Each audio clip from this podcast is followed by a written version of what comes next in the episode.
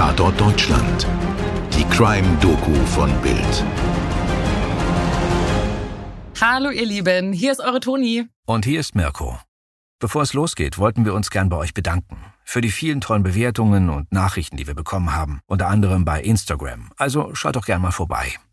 Vielen Dank auch für die vielen Fallvorschläge, die ihr uns geschickt habt. Stellvertretend gehen dabei Grüße raus an Lisa, Sabrina, Daniel, Maria und Janina. Vielen Dank an euch.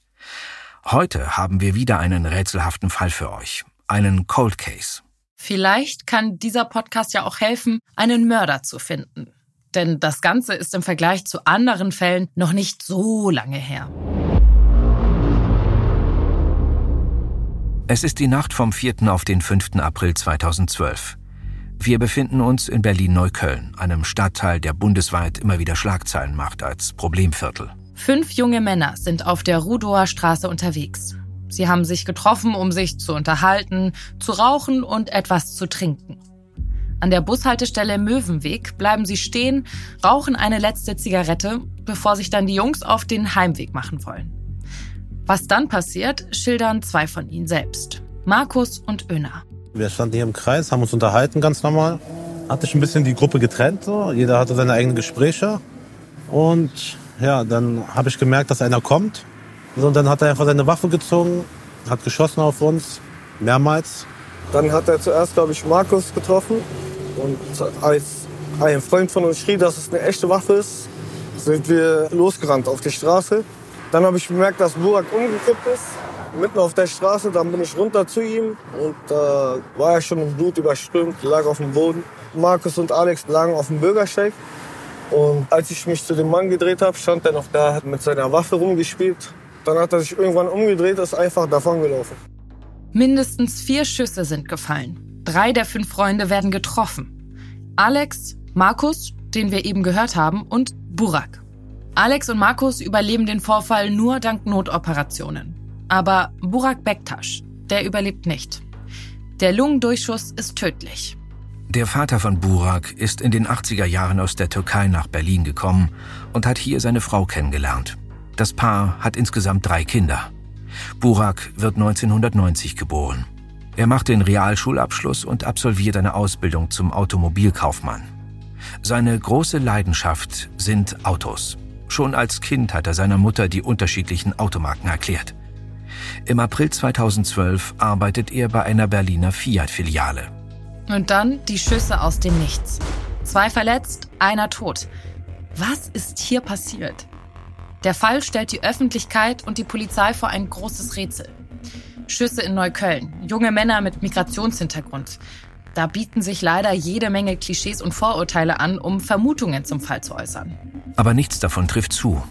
Den Schüssen ist weder ein Streit vorausgegangen, noch führen Spuren des Geschehens zu Bandenkämpfen oder der organisierten Kriminalität. Es ging nicht um Drogen oder Rivalität um Frauen. Jemand hat einfach so, wie aus dem Nichts, auf normale junge Leute geschossen und einen von ihnen getötet. Das zeigt übrigens, wie unsinnig all die genannten Vorurteile sind. Und die Ermittlungen brachte es auch nicht weiter. Denn auch die Überlegung, dass Rassismus im Spiel gewesen sein könnte, ergibt erstmal keine heiße Spur. Jedenfalls nicht unmittelbar nach der Tat.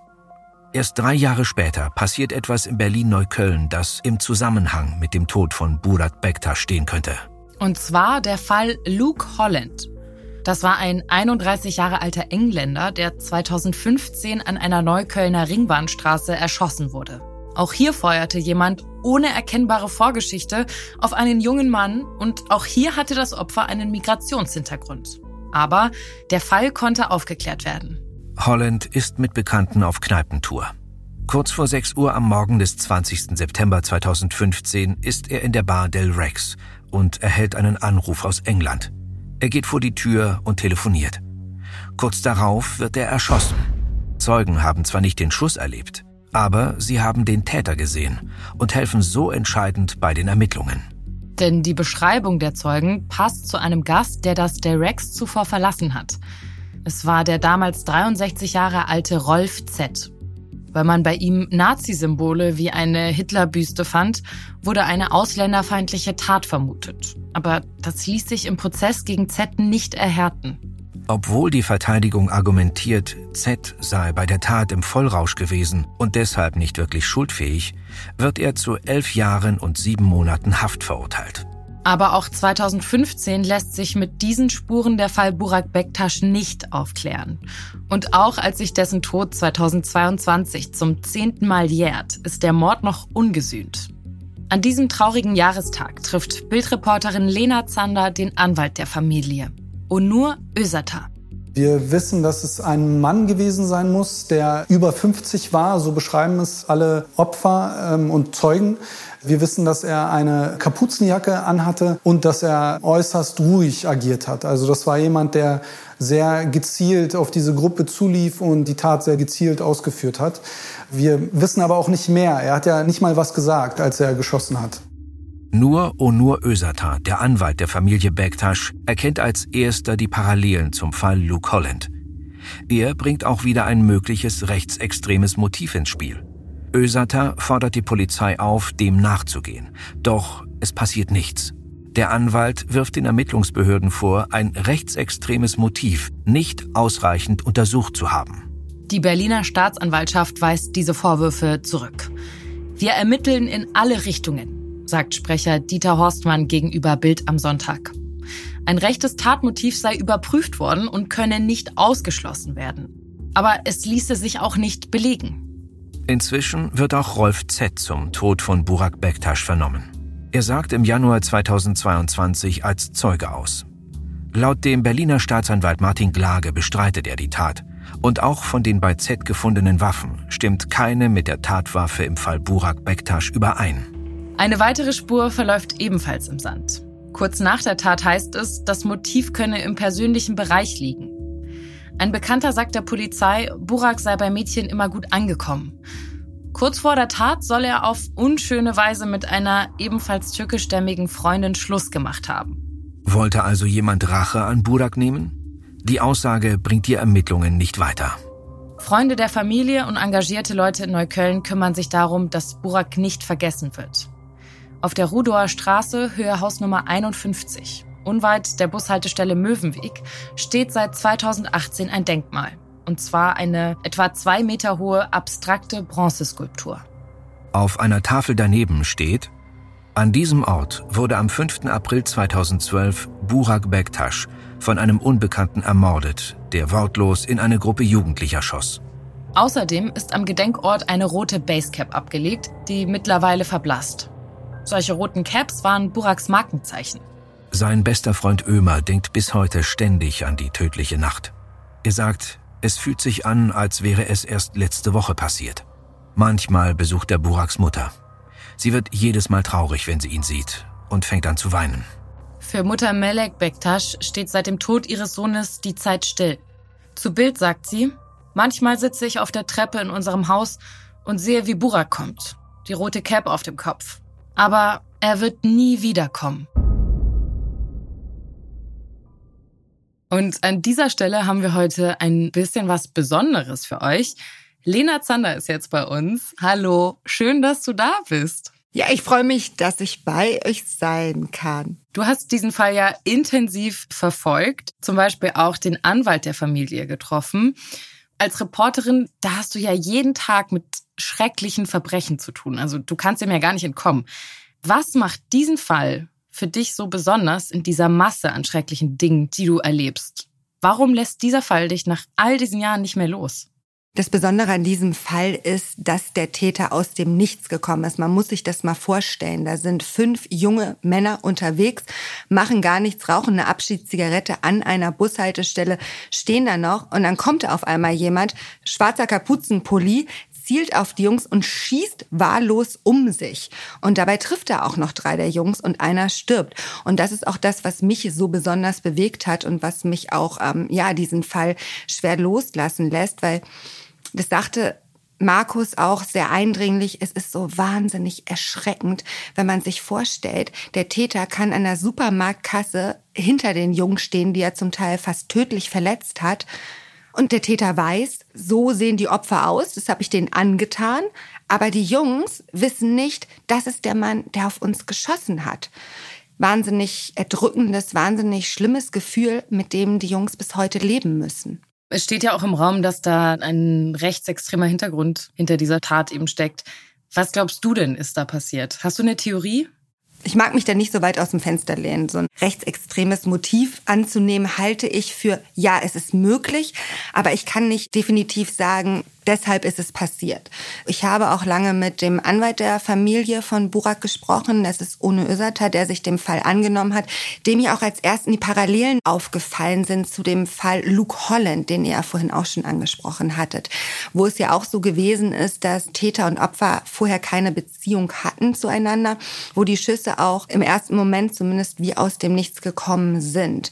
Und bei dem Täter wurden ja auch rechtsextreme Symbole gefunden in der Wohnung. Es war wirklich so, dass man sagen kann, okay, der hatte einen, ich sage das jetzt mal uncharmant, eine liebevolle Affinität zu allem, was mit dem Rechtsextrem in Verbindung steht. Und Herr Öserter hat ja auch erst die Verbindung hergestellt. Es könnte sein, dass der Täter, der Luke Holland erschossen hat, auch der Täter ist, der Burak Bektasch erschossen hat. Dem ist es aufgefallen. Und was bei dem Fall noch wahnsinnig bemerkenswert ist, dass sich ein Zeuge auch im Fall Burak Bektasch bei der Polizei gemeldet hat und ausgesagt hat, dass Rolf Z. in unmittelbarer Nachbarschaft des Tatortes einen Bruder gehabt hat, zu dem er gefahren sein soll und auch erzählt haben soll, dass Rolf Z. dort damit geprahlt habe, Schießübungen im Keller zu machen. Und wenn man sich das mal vorstellt, da ist jemand, der einen Bezug zum Tatort hat, Schießübungen macht, vielleicht rechtes Gedankengut in sich trägt, dann wäre das zumindest eine erklärbare Möglichkeit. Aber ist denn der Rolf Z vor diesen zwei Morden schon im Vorfeld aufgefallen mit ähnlichen Taten oder Tatversuchen? Nein, Rolf Z. war vorher nicht in Erscheinung getreten, wenn es um Tötungsdelikte oder ähnliches ging. Ob er vielleicht andere Ordnungswidrigkeiten oder ich sage jetzt mal kleinkriminelle Dinge angestellt hat, das kann ich jetzt so nicht sagen. Aber es ist zumindest bei Rolf Z. das erste Mal gewesen, dass er vor Gericht gestanden hat und verurteilt wurde, weil er auf jemanden geschossen hat und in diesem Fall Luke Holland auch getötet hat. Äh, es klang jetzt aber eher so ein bisschen kleiner Unterton, dass die Polizei bei den Ermittlungen dann vielleicht ein bisschen nachlässig war, beziehungsweise sogar fast geschlampt hat. Naja, man stellt sich ja schon die Frage, wenn sich so ein Zeuge bei der Polizei meldet und sagt, Mensch, da ist jemand in unmittelbarer Nähe des Tatorts und der hat Schießübungen im Keller gemacht, der hat jemanden nachweislich, das Urteil gegen Lord Holland, das gab es ja auch, erschossen. Da fragt man sich schon, okay, als Außenstehender, warum wurde nicht weiter in diese Richtung ermittelt? Warum verlief diese Spur im Sande? Das ist ganz klar. Das ist ja auch erst fast zehn Jahre nach der Tat passiert, dass Rolf Z. zu diesem Fall befragt wurde. Die Staatsanwaltschaft hat ja auch wirklich viele Jahre vergehen lassen nach Buraks Tod, um ihn dann auch zu dieser Tat zu befragen. Da fragt man sich schon, warum? Uno Ösata ist da ja auch der Ansicht, dass die Justiz auf dem rechten Auge ein wenig blind sei. Er sagt, es sei kein Zufall. Ist natürlich eine gewagte These, aber eine Möglichkeit.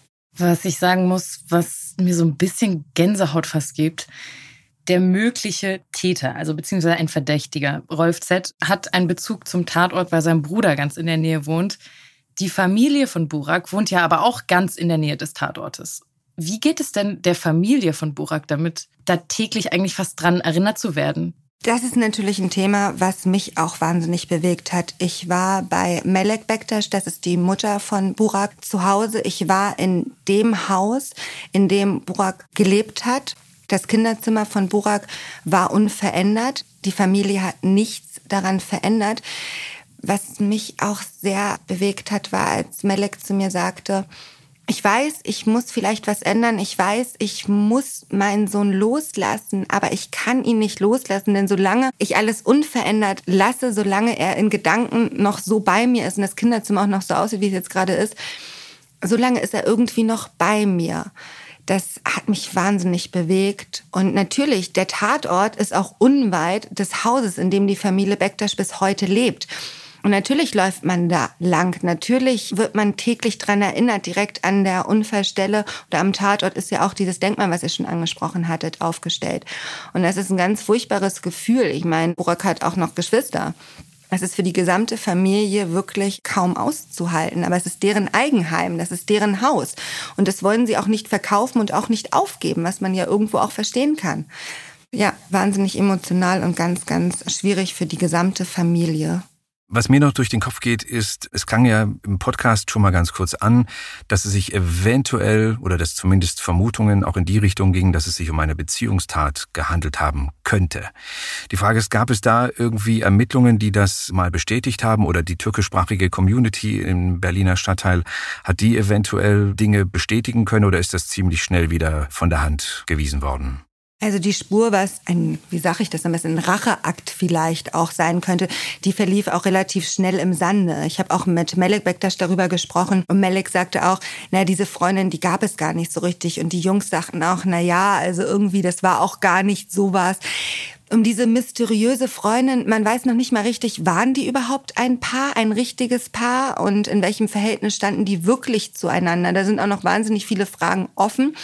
Burak und die Freundin scheinen gar nicht so eng miteinander gewesen zu sein, wie das vielleicht auf den ersten Blick gewesen ist. Also da gibt es nichts, was man irgendwie sagen kann, okay, da führt eine Spur hin, da können wir vielleicht noch mal nachermitteln. Das führt zum Täter, also es ist wirklich im Sande verlaufen, weil die Beziehung zwischen Burak und dem Mädchen auch bis zuletzt ähm, nicht genau geklärt werden konnte. Also ist das eher auszuschließen.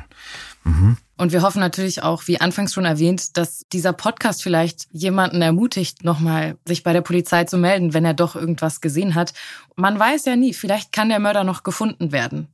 Und wir wollen an dieser Stelle jetzt nutzen, dass du da bist, liebe Lena, um nochmal mögliche Zeugen anzusprechen. Wer hat in der Nacht vom 4. auf den 5. April in der Rudower Straße 51 an der ehemaligen Bushaltestelle Möwenweg, wo jetzt ein Taxistand ist, in Berlin-Neukölln etwas von Schüssen mitbekommen oder vielleicht sogar einen Mann fliehen sehen? Es muss gegen 1.15 Uhr in der Nacht gewesen sein. Der Täter trug einen Kapuzenpullover. Er soll circa 40 bis 60 Jahre alt gewesen sein und von normaler Statur. Der Täter soll ungefähr 1,70 Meter bis 1,80 Meter groß sein.